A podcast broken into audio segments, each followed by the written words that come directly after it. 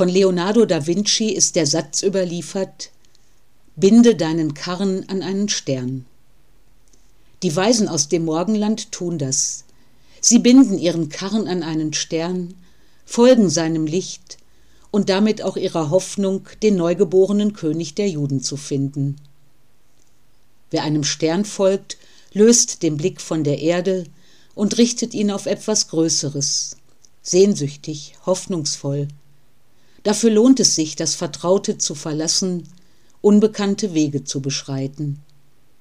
Ein Stern geht auf, sein Licht weist den Weg, und die Weisen lassen sich von ihm leiten bis nach Bethlehem, bis hin zum Kind.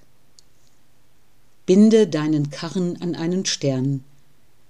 Wenn jemand versucht, mich vor seinen Karren zu spannen, dann will er mich für seine Zwecke benutzen. Eine andere Redewendung, den Karren in den Dreck fahren. Ja, denke ich, der Karren unserer Erde steckt tief im Dreck, und es ist eine immense Aufgabe, ihn wieder herauszuziehen. Braucht es dafür nicht auch den Blick nach oben, eine Vision, der wir folgen, für die es sich lohnt, Opfer zu bringen?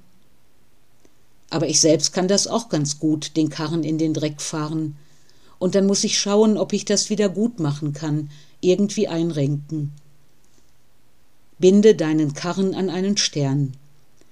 Lass dich von einer Kraft ziehen und leiten, die nicht von dieser Welt ist und sie gerade deshalb verändern kann.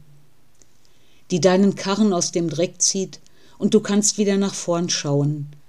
Der Dreck fällt ab, Fehler werden vergeben.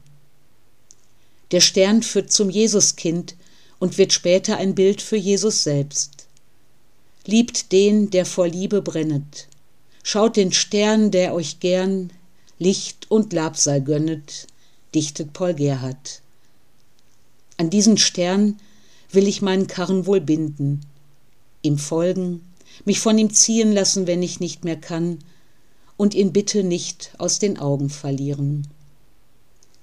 Eine lichtvolle Advents- und Weihnachtszeit. Ihre und eure Pastorin Susanne Kuxoff.